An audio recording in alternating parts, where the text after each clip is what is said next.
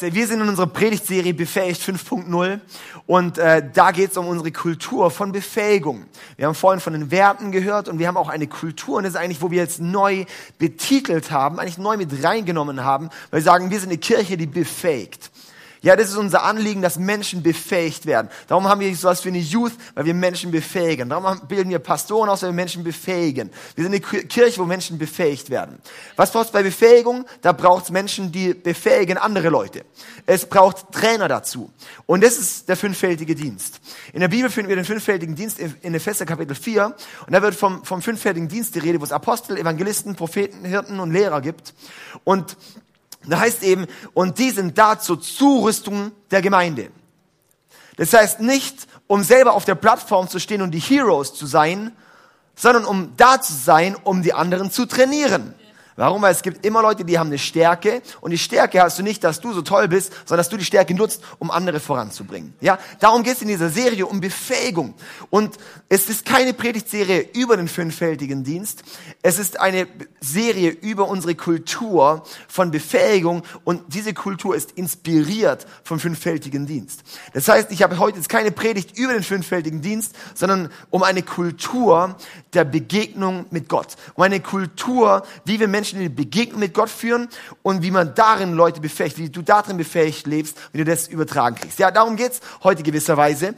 Und, ähm, und ähm, der, der, der, der Bereich, über den ich heute rede, ist eben dieses We Encounter. Wir haben hier diese, dieses Rad da so drin und äh, da geht es um We Encounter. Wir begegnen Gott, wir erleben Gott, wir treffen Gott. Das heißt im Endeffekt Encounter. Warum haben wir das auf Englisch? Weil es im ganzen ICF-Movement derselbe Begriff ist, weil die sehr sexy gewählt sind, muss man schon sagen. Und dann haben wir die jetzt einfach mal auf Englisch. Aber wir dürfen die auch so äh, mündlich übersetzen wieder natürlich. Hey, wir begegnen Gott, wir erleben Gott, wir treffen Gott und ähm, wir sehen dort auch ist die, ist die Feuerflamme, ja, so diese Flamme.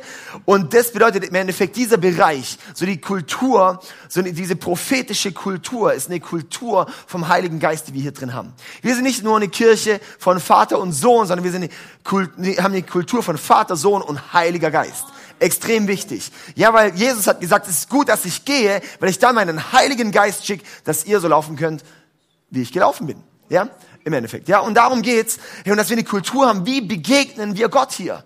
Und das ist auch eine Aufgabe von einem Propheten, ist Menschen in die Begegnung mit Gott zu führen. Es gibt Menschen, die sind dort stärker und begabter drin und dann sind sie nicht da, um zu sagen, ah, schau, ich habe hier ein Bildchen da ein Bildchen, da ein Wörtchen, ja, so, und, und die gehen dann irgendwann auf den Sack, wenn es die fünf gleichen immer sind, die immer ihre scheiß Gänseblümchen sehen, ja, und dann, und dann muss einfach mal sagen, ey, jetzt befähige einfach mal andere darin.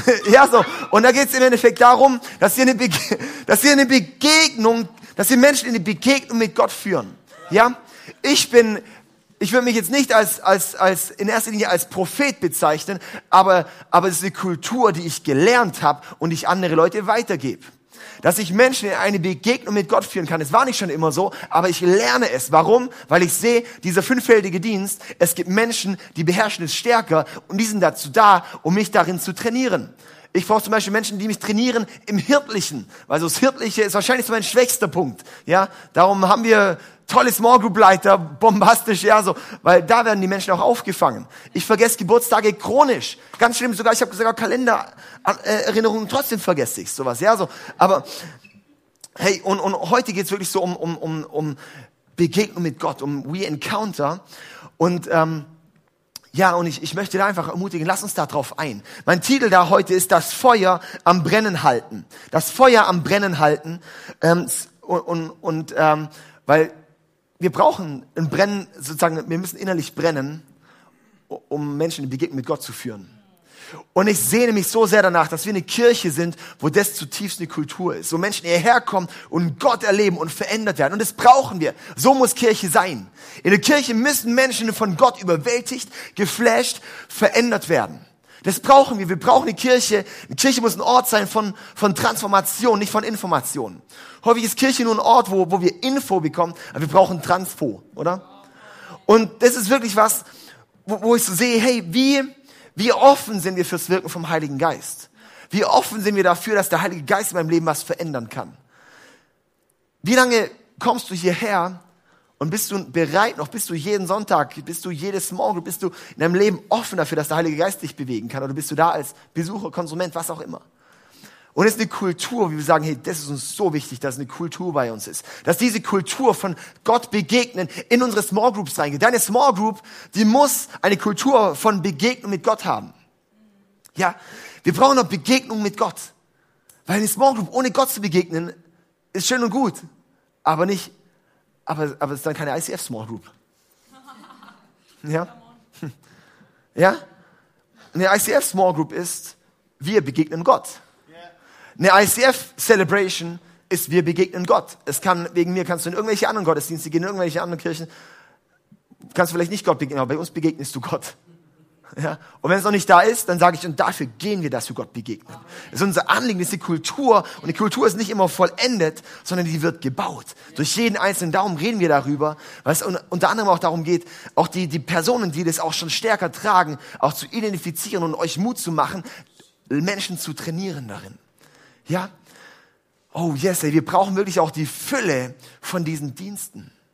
Und es braucht, und ich sehe auch zum Beispiel auch so dieses, wenn man den fünffältigen Dienst anschaut wieder, ähm, du kannst es eigentlich auch, das ist eigentlich wie ein biblisches Persönlichkeitsprofil. Auch noch ganz witzig. Das ist nämlich nicht nur ein Gabenprofil, sondern auch ein Persönlichkeitsprofil. Du kannst da nämlich schauen, das sind, das sind unterschiedliche Typen, die unterschiedliche Schwerpunkte haben. Und eigentlich jeder, der mit Jesus läuft, der hat einen der fünf Schwerpunkte. Das heißt, wenn du Christ bist, dann hast du einen der fünf Schwerpunkte. Dann bist du irgendwo beim Apostel, Evangelist, Propheten, Hirten, Lehrer, bist du irgendwo zu verorten. Das heißt, entfalte das und lebe es aus, aber entwickle dich auch in den anderen Bereichen. Lehne dich nicht zurück und sag, ich bin halt nicht so evangelistisch, sondern sagt, dann möchte ich lernen, ich gehe mal für ein Semester in die Outreach Small Group und bin dort dabei und lerne davon, wie man mit Menschen über Jesus spricht. Solche Dinge, ja. Und ich habe uns für heute eine Bibelstelle vorbereitet. Ähm, die habe ich selber geschrieben. steht im Buch David. Nein, Quatsch. Also ich habe uns eine Bibelstelle heute mitgebracht. hey, David ist, also, gut, Matthäus 25, Matthäus 25, 1 bis 13. Matthäus 25, 1 bis 13. Man kann das Himmelreich auch am Beispiel der zehn Brautjungfern erklären, die ihre Lampen nahmen und dem Bräutigam entgegengingen. Fünf von ihnen waren töricht, fünf von ihnen waren klug. Die fünf Törichten nahmen kein Öl für ihre Lampen mit, doch die fünf anderen waren so umsichtig, zusätzliches Öl mitzunehmen. Als sich der Bräutigam verspätete, legten sie sich alle hin und schliefen. Um Mitternacht wurden sie von dem Ruf aus dem Schlaf gerissen. Seht, da kommt der Bräutigam. Geht und begrüßt ihn. Rasch standen alle Brautjungfern auf und machten ihre Lampen zurecht. Da baten die fünf Törichten die anderen, gebt uns doch ein wenig von eurem Öl, sonst erlöschen unsere Lampen. Doch diese erwiderten, wir haben nicht genug Öl für uns alle. Geht und kauft euch welches. Und während sie noch unterwegs waren, um Öl zu kaufen, traf der Bräutigam ein. Die, die zu seinem Empfang bereit waren, gingen mit ihm zur Hochzeitsfeier und die Tür wurde zugeschlossen. Als die anderen fünf Brautjungfern schließlich kamen, standen sie draußen und riefen, Herr, mach uns auf! Aber er antwortete, ich kenne euch nicht. Deshalb schlaft nicht ein und haltet euch bereit, denn ihr kennt weder den Tag noch die Stunde meiner Wiederkehr. Direkt die Stelle danach ist die Stelle mit den Talenten. Ähm, und dieser ganze Kontext von diesen Kapiteln ist eigentlich Endzeitrede von Jesus. Geht es um die Ende der Zeit, dass Jesus wiederkommt. Also Jesus wird mal wiederkommen. Ja? Wenn du denkst, Jesus, ja, Jesus wird wieder kommen. Und äh, genau, es gibt manche Verschwörungstheoretiker, die sagen, wow, Corona ist sicher ein Zeichen dafür, dass jetzt Jesus wiederkommt. Also dann trinken wir doch mit Jesus ein Corona, das ist doch super. Dann, ähm, wir müssen sehen, auch in diesem Kontext, da sehen wir, in dieser Bibelstelle wird Jesus als Bräutigam bezeichnet.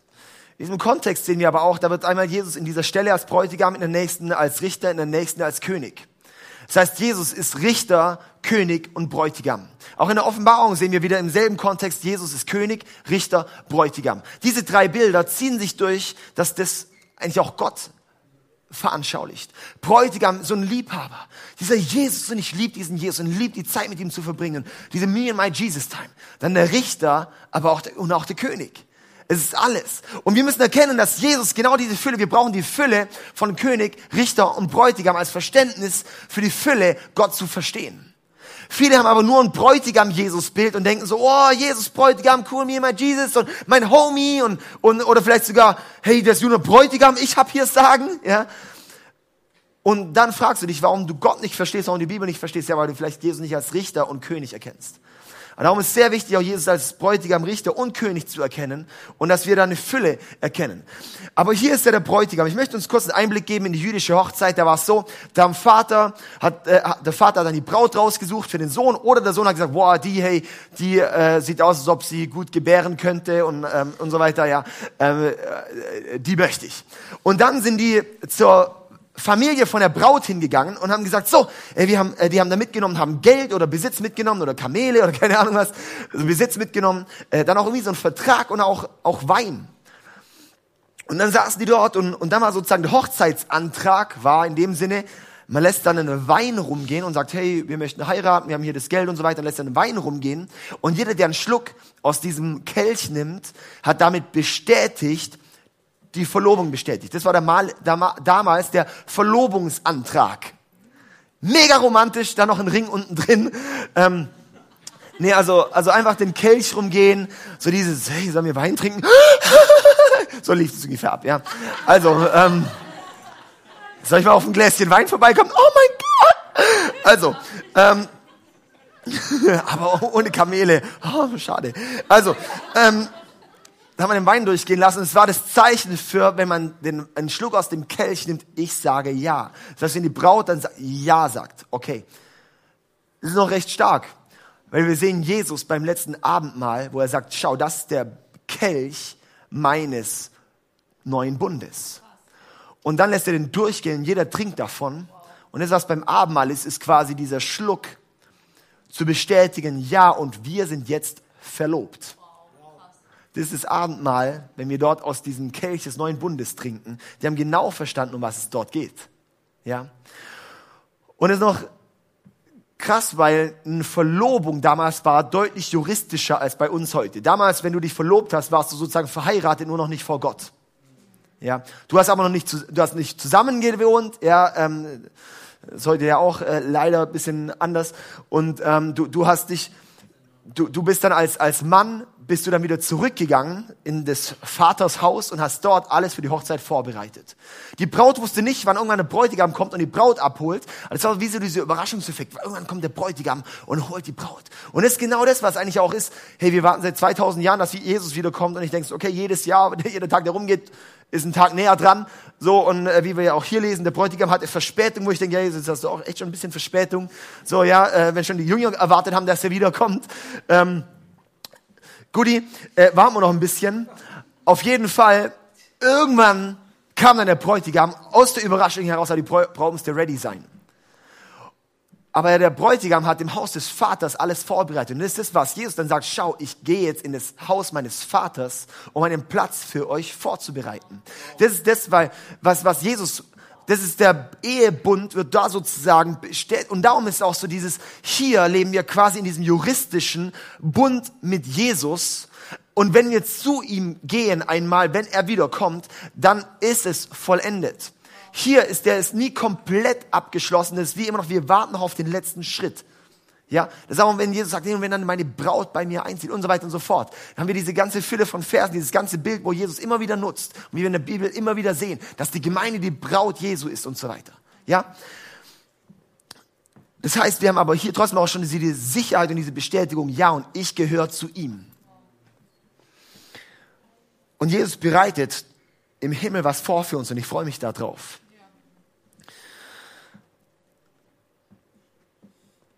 Und das müssen wir einfach mal ein bisschen als, als Background haben für diese Bibelstelle.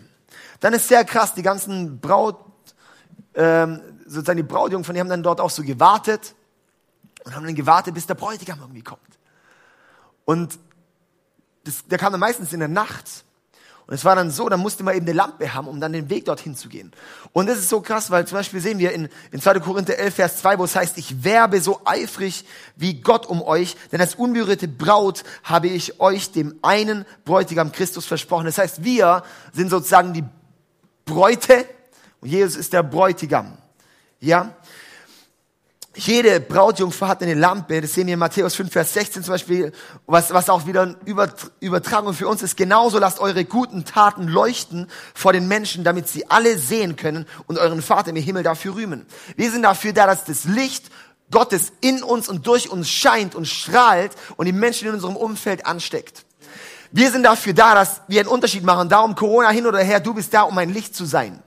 Bringst du Hoffnung oder bringst du Angst? In unserem Visionsstatement, wir sind eine Kirche, ja, unsere Leidenschaft geht eine Kirche, in, äh, in der Menschen Jesus Christus ähnlicher werden, furchtlos leben und ihr Umfeld positiv verändern. Leben wir furchtlos und verändern unser Umfeld positiv. Und um dass unser Licht scheint, muss natürlich Feuer drin sein, oder? Und es ist da, wo es in dieser Stelle drum geht, hey, jeder hatte Feuer, aber bei fünf davon ist das Öl ausgegangen. In der Bibel, wenn wir in die Bibel schauen, jetzt komme ich eigentlich zum Inhalt, wenn wir in die Bibel schauen, Öl ist immer das Symbol für den Heiligen Geist.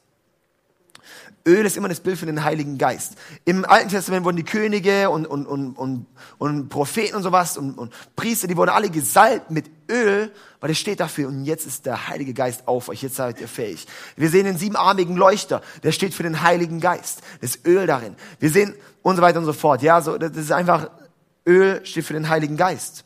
Das heißt, alle sind schon durch diesen Prozess gegangen, den Bund, ja, und wir haben bestätigt und so weiter und so fort, und wir warten nur noch darauf, und wir strahlen unser Licht, aber fünf davon erlischt's, bei der einen Hälfte erlischt's, bei der anderen brennt's weiter, weil sie genug Öl haben. Dass dein Licht leuchtet, brauchst du eine Fülle vom Heiligen Geist. Und dazu sind wir eine Holy Spirit Church. Darum sehe ich auch, wenn Menschen hierher kommen, auch wenn sie schon 20 Jahre Christen sind und auch teilweise aus einem anderen Kirchen-Background kommen und sagen, ich komme hier dazu und sagen, seit 20 Jahren war mein Glaube nicht mehr so lebendig wie hier. Warum? Weil wir haben hier eine Kraft des Heiligen Geistes, die die Menschen befähigt und Menschen wieder neu ansteckt. Und, und, wir, und es ist unser Anliegen, dass wir Handwerkszeug dazu geben, wie bist du gefüllt? Wie wirst du gefüllt? Wie läufst du in dieser Fülle, die Gott für dich hat? Ja, und ich möchte dich da ermutigen, hey, öffne dich dafür. Sei bereit, dass Gott was freisetzt, dass Gott was Neues bewegt, weil es ist nicht immer automatisch nur in die Wiege gelegt. Gott hat's bereit, aber die Frage ist, holst du es dir ab? holst du es dir ab. Und ich sehe so, das ist unser Auftrag und darum möchte ich dich ermutigen, bring das rein in dein Umfeld, wo du bist. Bring dort rein wirklich einen Hunger und eine Fülle und ein Feuer vom Heiligen Geist. Das Öl hält unser Feuer am Brennen. Das Öl hält unser Feuer am Brennen. Wir brauchen es dafür. Wenn ich fragst, warum, warum ist es so anstrengend? Warum, warum strahlt es nicht? Dann brauchst du eine neue Füllung vom Heiligen Geist. Und ich habe uns ein paar Gedanken mit. Und zwar, ohne Begegnung mit dem Heiligen Geist wird die Kirche religiös. Ohne, Kirche, ohne, ohne Begegnung mit dem Heiligen Geist wird die Kirche religiös. Religiös bedeutet, es war mal göttlich, aber heute nicht mehr. Religiös bedeutet, du hast die eigentliche Beziehung vergessen und es geht um eine Tradition. Wenn du keine frische Begegnung mit dem Heiligen Geist hast, dann wirst du austrocknen. Dann wirst du immer aus dem alten Leben, damals mit Jesus, Wisst ihr noch, das war noch eine tolle Zeit damals im Jugendbund. Damals, vor einem Jahr, damals ist es auch vor einem Jahr, damals ist es sogar vor einem Monat. Dieses Austrocknen, dieses Öl ausgehen kann. Es braucht, dass wir da wirklich auch, auch ready sind. Und es ist leider, was wir so viel sehen, dass wenn der Heilige Geist, wenn wir im Heiligen Geist keinen Raum mehr geben, keine Begegnung mehr mit ihm haben, ja, dann wird es religiös dann was bedeutet religiös? Es geht mehr ums Äußere als ums Innere. Ja, das ist mein zweiter Gedanke. Wirklich auch die, wird die Außen, ohne Begegnung mit dem Heiligen Geist wird die Außenwirkung wichtiger als die Begegnung. Ohne Begegnung mit dem Heiligen Geist wird die Außenwirkung wichtiger als die Begegnung. Es ist so wichtig, dass uns nicht die Außenwirkung wichtiger ist als die Begegnung. So, wie wirkt's nach außen? Wie sieht's aus? Wie sieht, wie sind unsere Gottesdienste? Und auch Appell an unsere Mitarbeiter. Es geht nicht darum, dass wir die perfekte Celebration abliefern. Es geht nicht darum, dass es alles super toll, perfekt durchgestylt ist. Es geht nicht um die perfekte Qualität, es geht darum, haben wir eine Gottesbegegnung. Und das ist unser Grundstein. Wie sehen uns nach Gott? Und aus dieser Begegnung heraus sage ich, Gott, und dafür, für dein Herz, für dich möchte ich das Beste geben. Aber so häufig geben wir uns nicht unser Bestes für Gott, sondern wir geben so häufig unser Bestes für die Kirche und für die Menschen, aber nicht für Gott. Aber wir müssen unser Bestes geben für Gott, für diese Gottesbeziehung. Aber wir nutzen so oft das Ausrede, es ist für Gott, dabei ist es nur für Gottes Dienst. Lass uns wirklich schauen, hey, und ich sehe zum Beispiel die törichten, die törichten Brautjungfern, wo es drum, wo es dann heißt, hey, sie, sie hatten kein Öl mehr. Es ist das Öl ausgegangen. Oh shit. Warum? Sie waren wahrscheinlich so beschäftigt mit der ganzen Vorbereitung, dass sie ganz vergessen haben, gefüllt zu bleiben mit Öl. So viele Christen verlieren sich so sehr im Dienst, dass sie vergessen, gefüllt zu bleiben. Warum brennen 40 Prozent der Pastoren aus und haben Burnout? Weil sie vor lauter Dienst Gott vergessen. Warum wird eine Kirche so leicht schläfrig? Weil so viele Leute die Kirche sehen, aber nicht mehr Gott sehen, dem es eigentlich gehört. Weil Leute denken, jetzt muss ich das leiten, dabei leitet es Gott. Es braucht, dass wir ständig wieder zum Herz Gottes kommen. Zum Herz Gottes kommen. Bei den Pharisäern sehen wir Matthäus 23, 5. Alles, was sie tun, tun sie nur nach außen hin. Wie oft rutschen wir so schnell in eine Kirche, die es nach außen hin macht. Es geht nicht um die Außenwirkung, es geht um die Begegnung mit Gott. Haben Menschen hier mit die Begegnung mit Gott? Komm und dafür gehen wir. Und dann dürft es gerne auch die Welt sehen. Aber es geht in erster Linie darum. Bist du vor lauter Machen abgelenkt, Gott zu begegnen? Dann stimmt was nicht. Kommen wir zurück zur Begegnung mit Gott.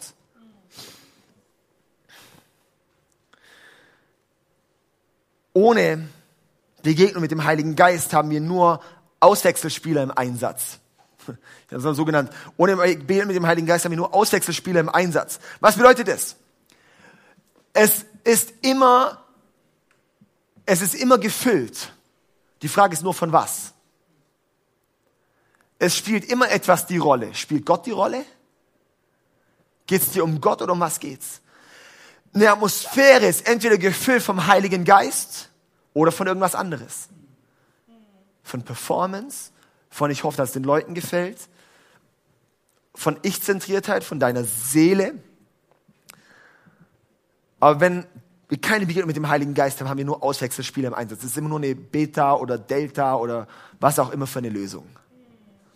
Aber wir brauchen die Alpha-Lösung, das ist die Lösung mit dem Heiligen Geist. Und ich möchte dich so ermutigen, dass das wirklich unser erstes Anliegen ist. Wie kann der Heilige Geist den Raum füllen?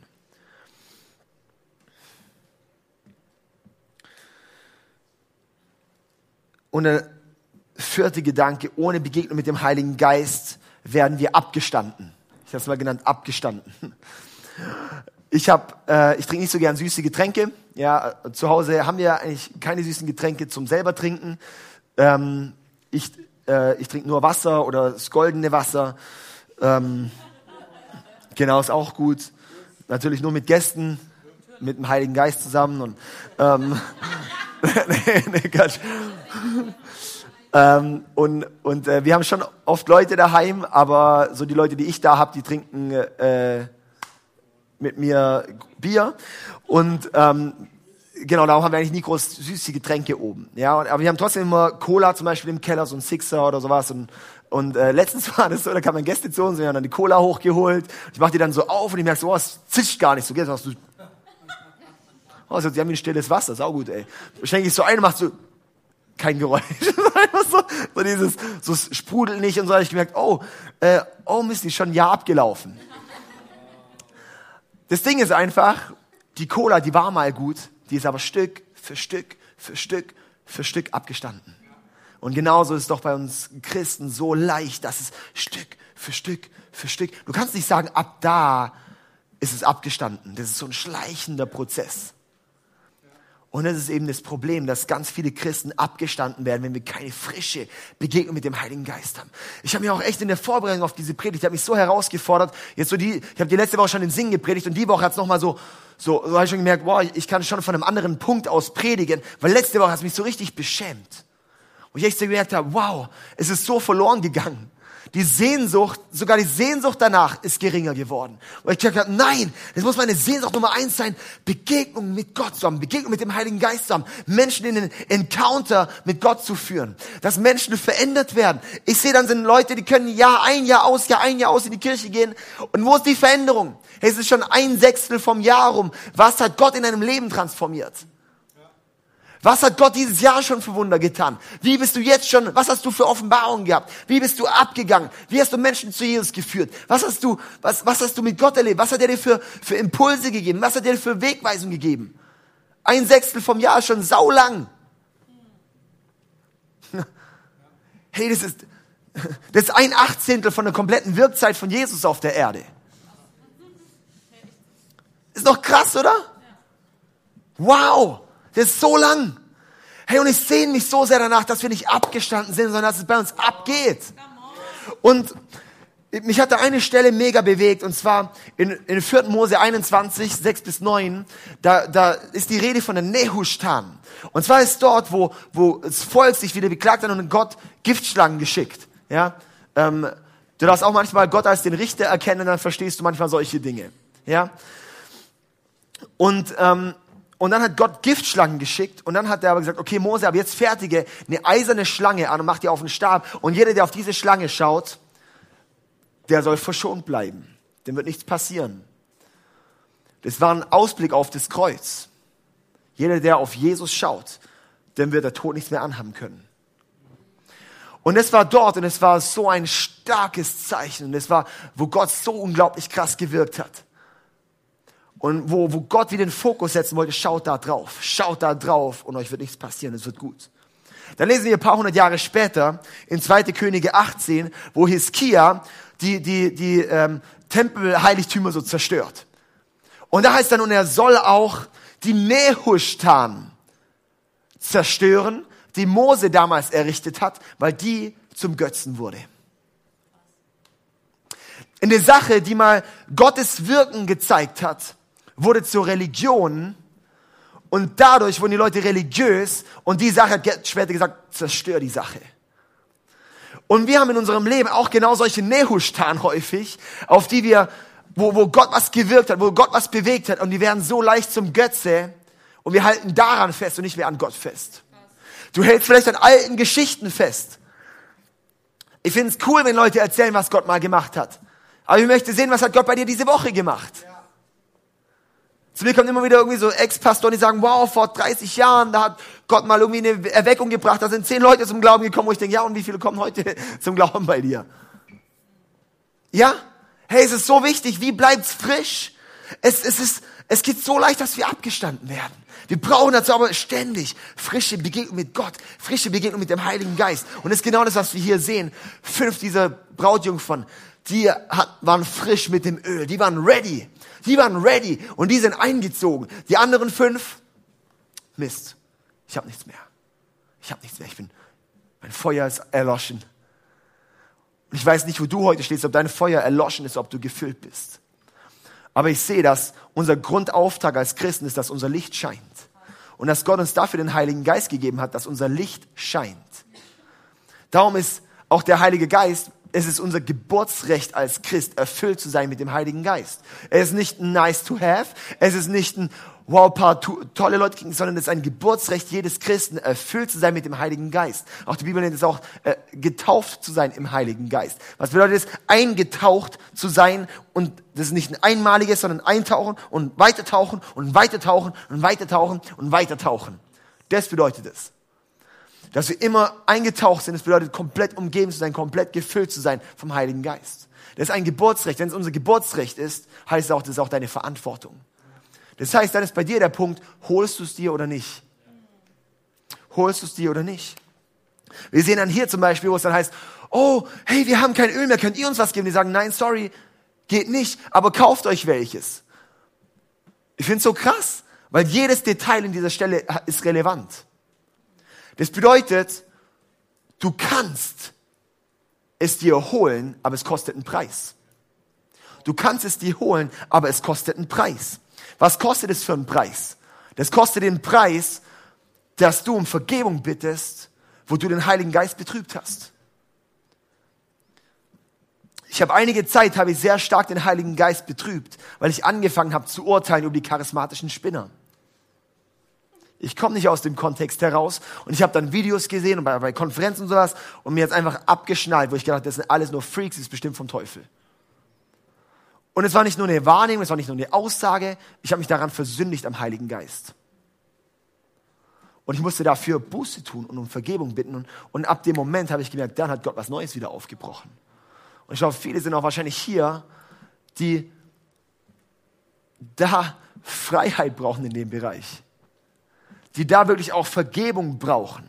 Vergebung, wo du vielleicht unehrliche Motive mit dem Heiligen Geist hattest. Vergebung, wo hast du den Heiligen Geist kleiner gehalten, als er eigentlich hätte wirken können. Wie oft sind wir ungehorsam Gott gegenüber? Wie oft sind wir ungehorsam? Wenn ich einen Impuls krieg, gehe ich dem nach oder nicht? Und du wirst jedes Mal merken, wenn du dem nicht nachgehst, wird das nächste Mal die Stimme leiser.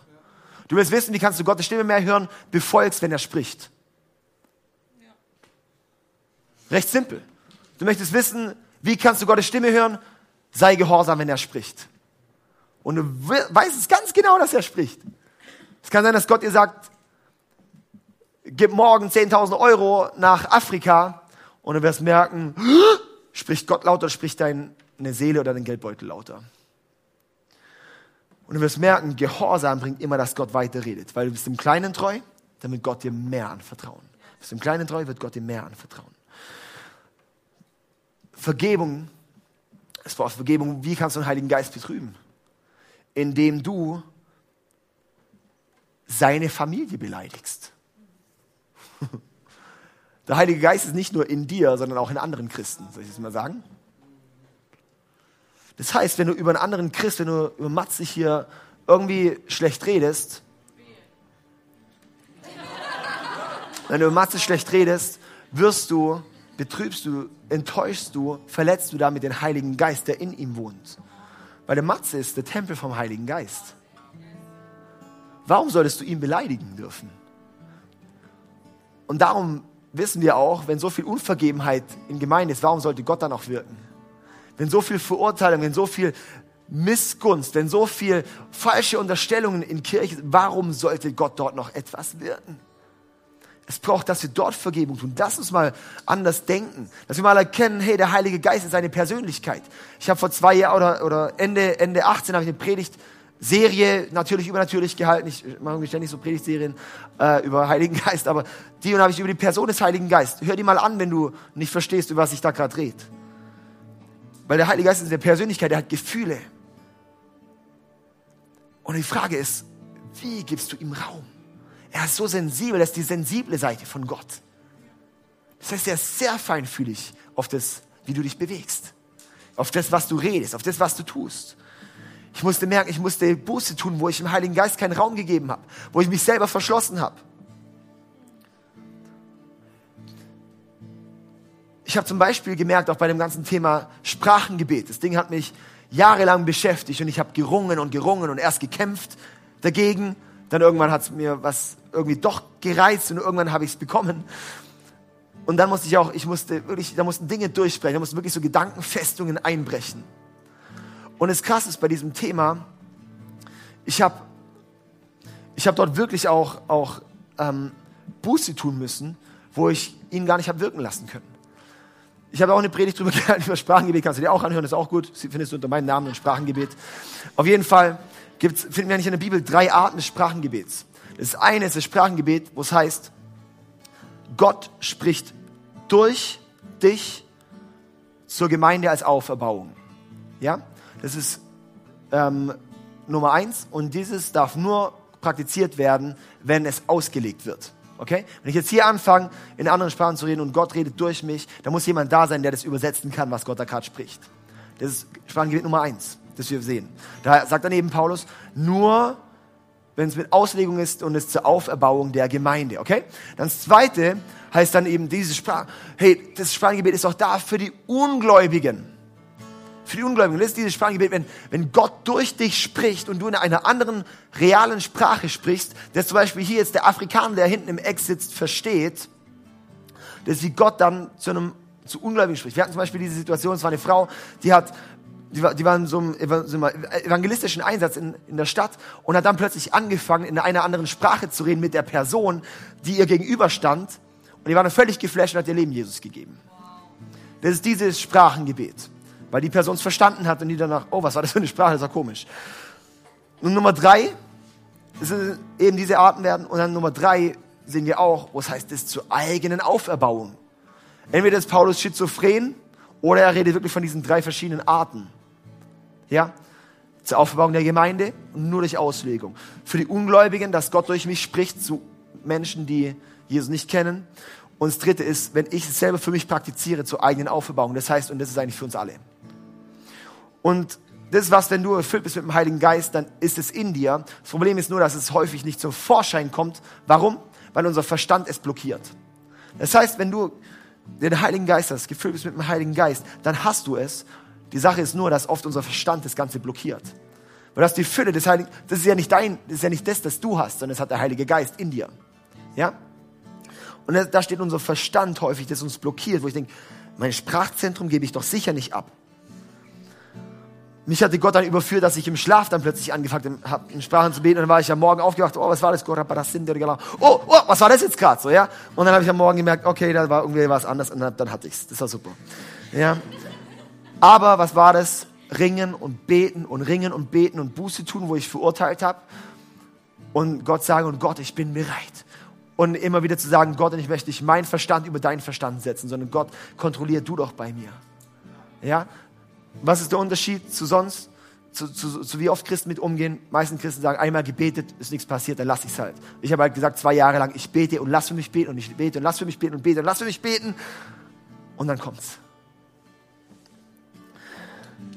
Was braucht es auch? Wir brauchen, dass wir uns hingeben. Zum einen wirklich Vergebung, wo wir den Heiligen Geist betrübt haben. Das andere ist, wo wir uns wirklich hingeben. Unser Ego ablegen, unser Stolz ablegen, unsere Angst ablegen. Ja, Angst, was Leute denken. Oh mein Gott, wie oft haben wir Angst, wie oft sind wir von Angst geleitet. Was denken die Leute?